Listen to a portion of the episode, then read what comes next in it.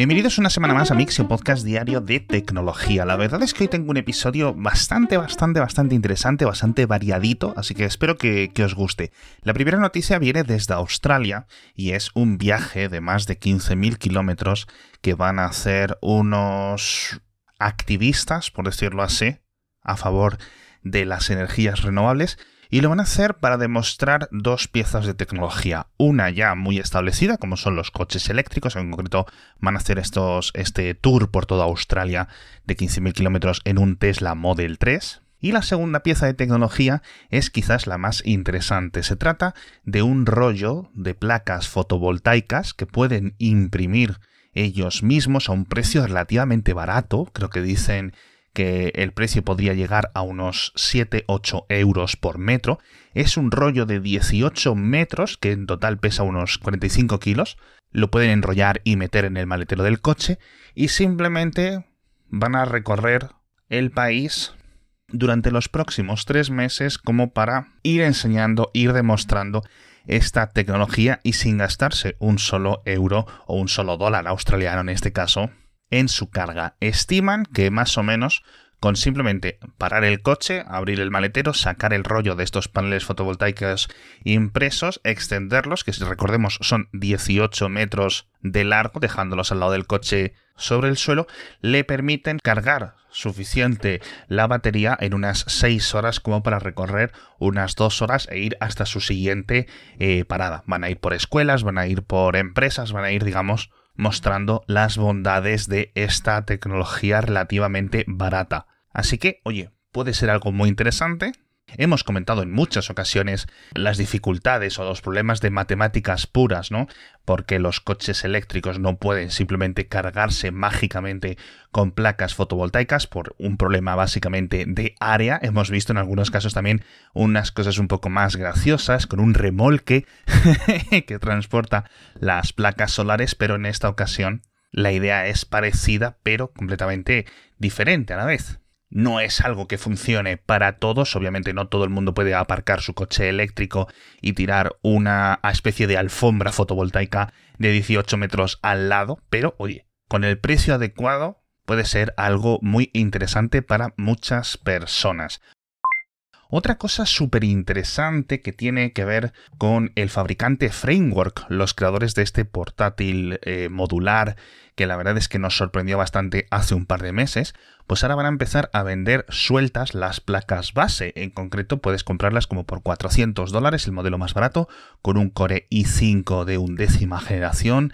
Luego tienes modelos un poco más caros, con procesadores incluidos más potentes, y la placa base incluye digamos, todo lo necesario o todo lo principal realmente. Incluye el disipador, incluye el ventilador, incluye incluso los eh, planos y cosas así para que te imprimas lo que tú necesites con la impresora 3D. Es, imaginaos una especie de super Raspberry Pi, ¿no? Es, es un poco lo que, lo que quieren vender. Lo que no incluye es ni el almacenamiento, ni la memoria RAM, ni nada, pero básicamente en cuanto llegue a tu casa esto, le conectas un cargador USB-C que tengas por ahí y ya tienes un ordenador para experimentar o para hacer cosas chulas y luego además le puedes poner las diferentes partes modulares o lo que tengas tú por casa. Puede ser algo interesante para muchos entusiastas de la informática. Y ahora nos tenemos que hablar también de una pieza eh, móvil, por decirlo así, y es que tenemos que volver a hablar de Pokémon Go, un juego que sigue dando titulares eh, casi seis años después de, su, de su llegada y en esta ocasión es un estudio creado por un grupo de economistas que ha analizado los datos históricos de búsquedas en Internet de términos relacionados con la depresión, con la ansiedad, con otro tipo de problemas y desórdenes eh, mentales.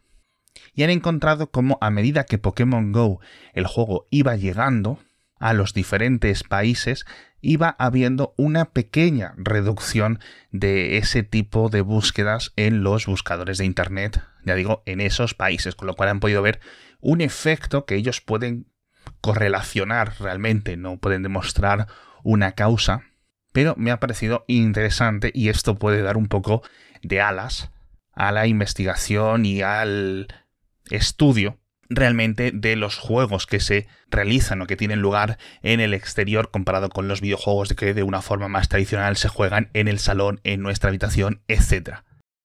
Y hablando de científicos, nos vamos a Suiza porque el CERN se prepara para volver a abrir su gran colisionador de hadrones después de dos, tres años aproximadamente de obras, de mejoras, después de la confirmación histórica del bosón de Higgs hace unos años y con aprovechando el tema del COVID-19 empezaron a hacer unas mejoras que ya estaban en los calendarios y que han sido un poco más largas de lo esperado, pero también más profundas. En concreto, parece, por lo que entiendo yo, que se van a dedicar principalmente con este gran laboratorio a intentar encontrar o estudiar, encontrar más datos sobre lo que los físicos a día de hoy denominan la materia oscura. Lo harán durante los próximos 3-4 años porque en 2025 vuelven a tener planificado otro cierre de varios años para añadir nuevos sensores o digamos mejoras extras para este laboratorio, cosas que hoy no se pueden hacer y que en unos años sí. Así que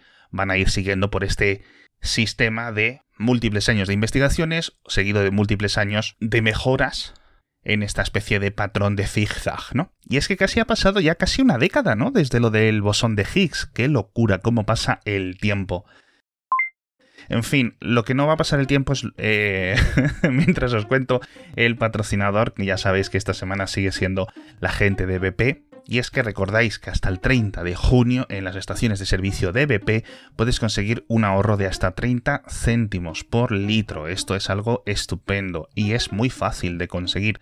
Simplemente te instalas la aplicación de Mi BP en tu teléfono Android, en tu iPhone donde sea y te de alta, es completamente gratuito y cuando llegues al las estaciones de servicio de BP, hechas BP Ultimate con tecnología Active, que ya sabéis que además es el combustible que te permite recorrer hasta 44 kilómetros más por tu depósito, es un combustible mucho más eficiente y encima con estos 30 céntimos de ahorro, pues todos ganan. Gana tu coche, gana tu bolsillo y todos felices. Así que sabes, mibp.es, ahí tenéis enlace para descargaros la aplicación o simplemente las buscáis en la tienda del móvil. Hablamos ahora de gadgets, uno muy pequeño y uno muy grande. El pequeño es que parece que se ha vuelto a filtrar, olvidado en esta ocasión en un restaurante, un gadget que está muy esperado, en concreto es el, el reloj inteligente de Google, el Pixel Watch, que parece que un empleado de Google se lo ha dejado olvidado, como pasó hace unos años con ese iPhone 4 que alguien se encontró en un bar y ha vuelto a llegar a la prensa, lo han desmontado, lo han super analizado y podemos ver pues algunas cosas que ya estaban confirmados por los rumores, por las filtraciones previas. Un reloj redondo con muchísimos sensores en la parte inferior, 32 GB de almacenamiento, obviamente como sistema operativo Wear OS, unas correas eh, propietarias de Google muy interesantes, así que yo imagino que no tardarán mucho en presentarlo, imagino que en el Google I.O. en breve. Y el gadget grande es de una empresa china que se llama Neptune Robotics y básicamente es una especie de rumba, imaginaos una rumba, pero que en vez de fregar vuestro suelo, lo que hace es limpiar el casco de los barcos, tanto por los laterales como por debajo del agua, es decir, las partes bajas del casco. Esto es algo muy útil para los grandes buques mercantes porque tener la superficie metálica, tantos y tantos metros cuadrados, ¿no?